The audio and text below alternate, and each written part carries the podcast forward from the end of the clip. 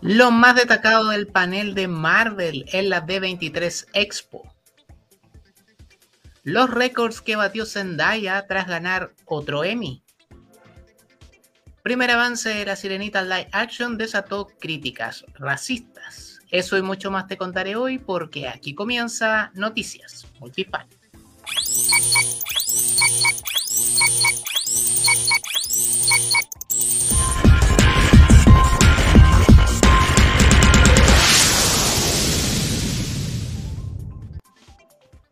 Hola multifanes, bienvenidos a una nueva entrega de Noticias Multifan. Un 10 de septiembre de 1993 se emitió el primer episodio de la serie de ciencia ficción Los Expedientes Secretos X o The X-Files. El show, creado por Chris Carter, contó con nueve temporadas y fue transmitido hasta el año 2002. La serie sigue la historia de dos agentes del FBI, Fox Mulder, David Duchovny, y Dana Scully y Gillian Anderson, quienes investigan fenómenos paranormales vinculados con extraterrestres y criaturas extrañas. La exitosa y longeva serie pasó a convertirse con el tiempo en un programa de culto. En el 2007 la revista Time la ubicó como uno de los 100 mejores programas de televisión de todos los tiempos. Además sirvió como fuente de inspiración para numerosas series de su género, que se lanzarían en los años posteriores. Es decir, hace 29 años que la verdad está ahí afuera. Tras este dato que nos llena de cultura pop y si te está gustando este video, déjanos tu like, suscríbete y activa la campanita para no perderte los próximos videos. Mi nombre es Guillerrit y comenzamos. Este es el equipo que conformará a los Thunderbolts. El fin de semana se realizó la D23 Expo, el evento de Disney donde presentó trailers, primeros vistazos y avances de sus franquicias que comprenden Star Wars, Pixar, Marvel y por supuesto sus próximos contenidos para Disney Plus.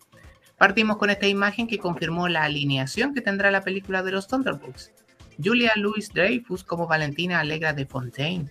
David Harbour vuelve como Red Guardian, también Florence Puck como Yelena Belova, Wade Russell como US Agent, Hannah John Kamen como Ghost, Olga Kurilenko como Taskmaster y Sebastian Stan como Winter Soldier. Este último actor señaló, este es el tipo de personas, parece un buen grupo de problemas. Es interesante cuando la audiencia tiene que decidir si somos villanos o héroes. Estoy muy contento de estar de vuelta y unirme a este equipo. La película tiene estreno fijado para el 26 de julio del 2024 y será el cierre de la fase 5 del UCM. Teaser de La Sirenita debuta con un millón de dislikes en YouTube. Primeras imágenes de Hailey Bailey como La Sirenita en su versión live action. También se liberó un primer avance con la actriz cantando y rescatando una clásica escena de la cinta animada que data de 1989. Sin embargo, lo que más hizo ruido fueron los más de un millón de no me gusta que le dieron al teaser en YouTube, aparte de las destempladas críticas a que la actriz tenga piel negra y no sea pelirroja como si lo era en la versión animada. Finalmente se presentó a Asha, la nueva princesa Disney que debutará en su propia película llamada Witch en 2024, para celebrar el centenario de la Casa del Ratón con muchos guiños e easter eggs a sus pasadas producciones.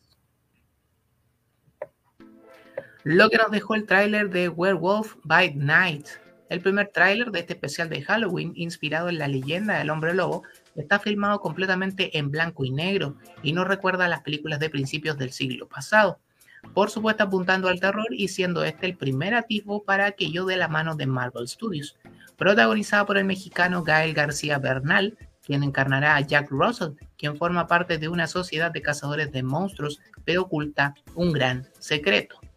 Werewolf by Night llegará en la exclusiva a Disney Plus como episodio especial de Halloween el próximo 7 de octubre. Del líder será el villano de Capitán América Nuevo Orden Mundial. En la presentación de Capitán América 4 se conoció el regreso del actor Tim Blake Nelson como The Leader, mismo personaje que interpretó en la cinta El Increíble Hulk del 2008, y será el villano que Sam Wilson, el nuevo Capitán América, deberá vencer. Se dejó entrever también que She-Hulk y esta película establecerían las bases para un proyecto en solitario dedicado a Hulk, puesto que varios aparecerían en ellos. Y con esto también queda en duda si The Leader será o no el jefe de la Brigada de Demolición, que ya apareció en la serie. Además, Joaquín Torres será oficialmente Falcon y el personaje de Isaiah Bradley también aparecerá. Ambos fueron introducidos en la serie de Falcon y el Soldado del Invierno al UCM. La película estrenará el 3 de mayo del 2024. Se conoció también el argumento de The Marvels. Brie Larson, Teyona Parris, Ayman Bellani y la directora Nia Da Costa hablaron y presentaron un primer avance sobre The Marvels. La película seguirá a tres héroes que intercambian sus lugares cada vez que utilizan sus poderes. El teaser fue solo para el público asistente a la D23 Expo, pero esto es lo que ha trascendido. Nos muestran dónde fue Kamala Khan en la postcréditos de Miss Marvel. Esto reportó The Brad, ya que Kamala Khan ha sido arrojada al espacio y ha cambiado de lugar con Mónica Rambeau y Carol Danvers. Rambeau estaba en un traje espacial caminando fuera de la estación espacial Sabre para investigar una extraña perturbación con Nick Fury, pero ahora el jefe con parche en el ojo se encuentra con las manos ocupadas con una superhéroe adolescente fangirleando por él. Se ha confirmado también que Goose regresará a The Marvels que estrenará en cines en julio del 2023.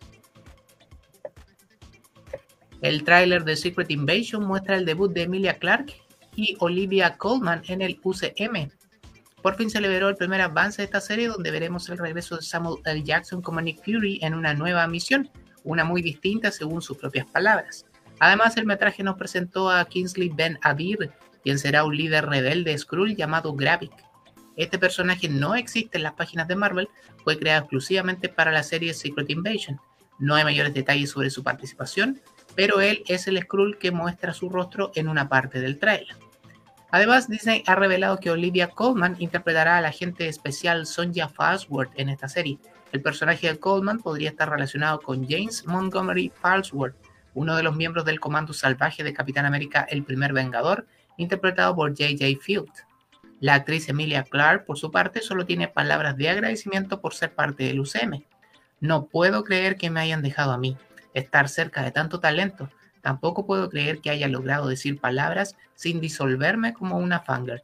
Pero aquí estamos y realmente creo que les va a gustar, señaló. Además, se lanzó el nuevo logo para Armor Wars. La olvidada producción comenzará a filmarse el próximo año y los hechos acontecen luego de Secret Invasion, que estrenará en Disney Plus en 2023. El foco de Wakanda Forever y quién tomaría el manto de Black Panther.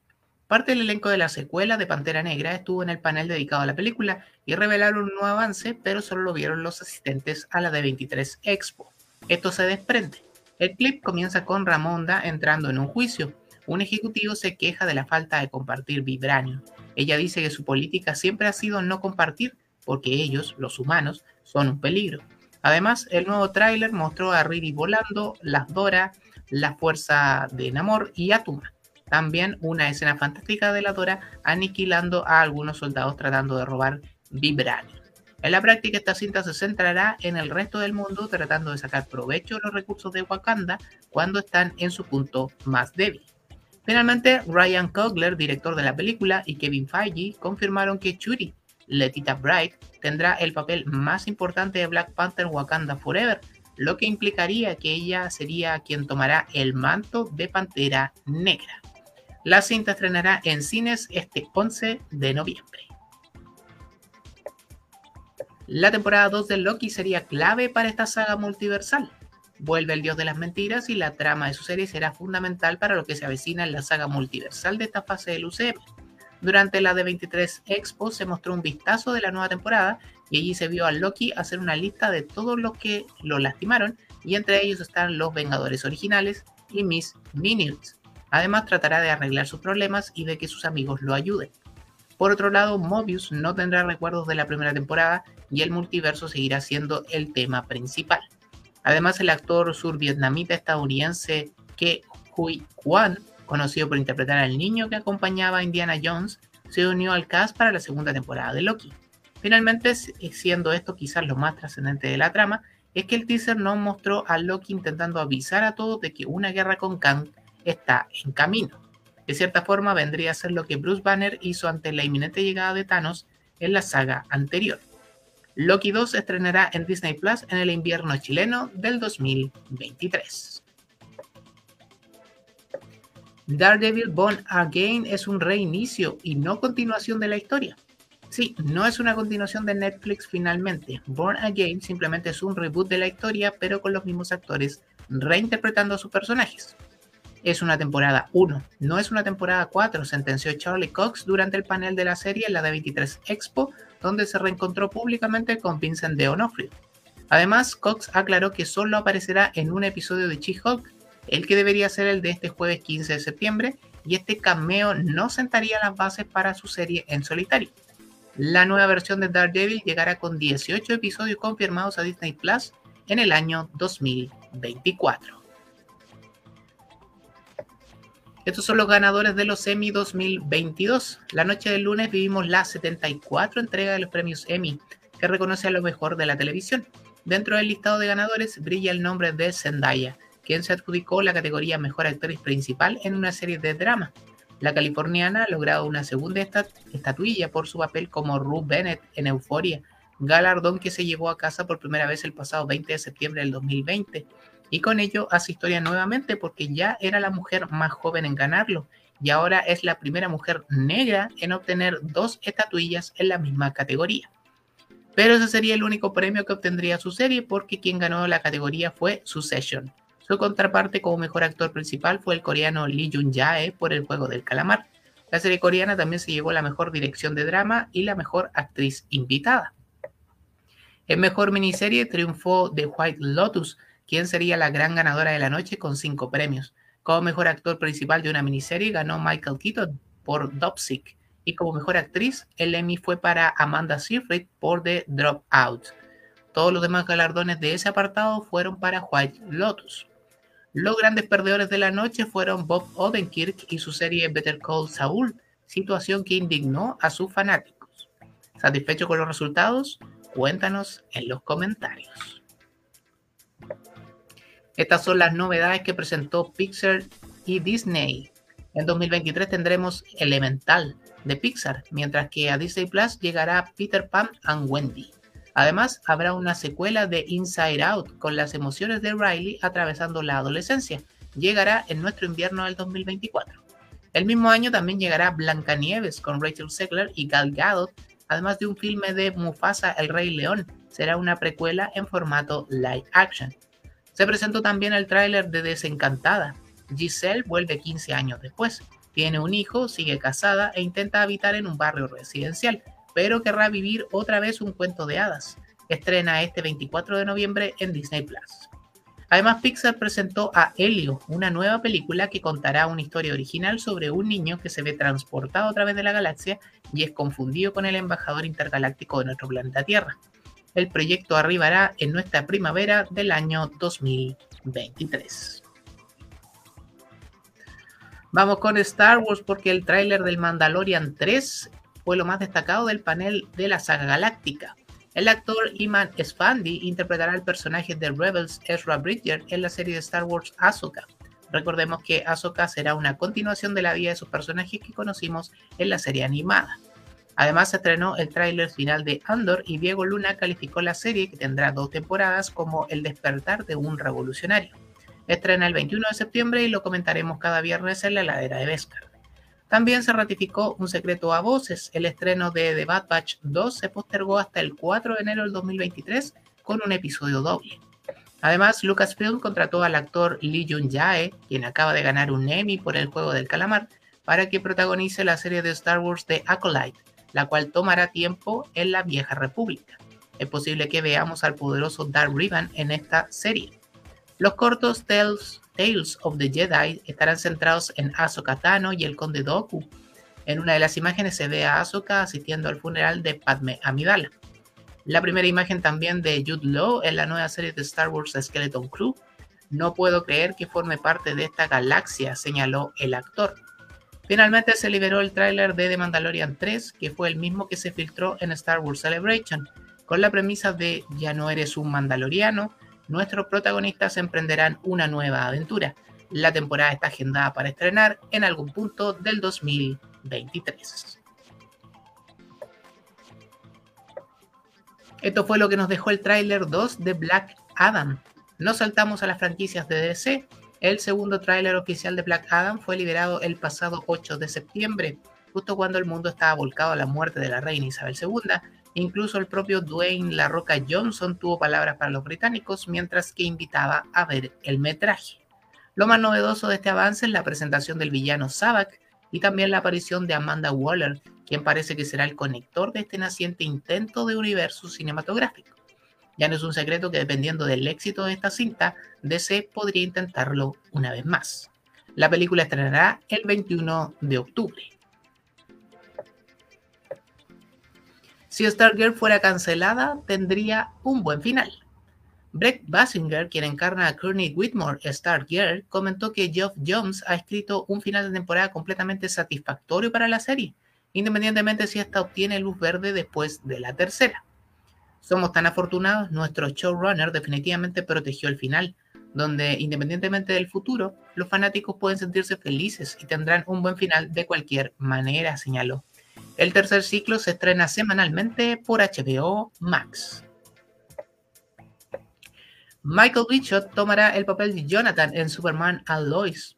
El actor Michael Bishop será el nuevo Jonathan, uno de los hijos adolescentes de Superman en la nueva temporada de Superman and Lois, sustituyendo a Jordan Elsas después que abandonó la serie para cuidar de su salud mental, como te contamos hace un par de semanas. Desde la producción se dijo que su papel se reformulará en esta tercera temporada, que debería estrenarse a comienzos del 2023.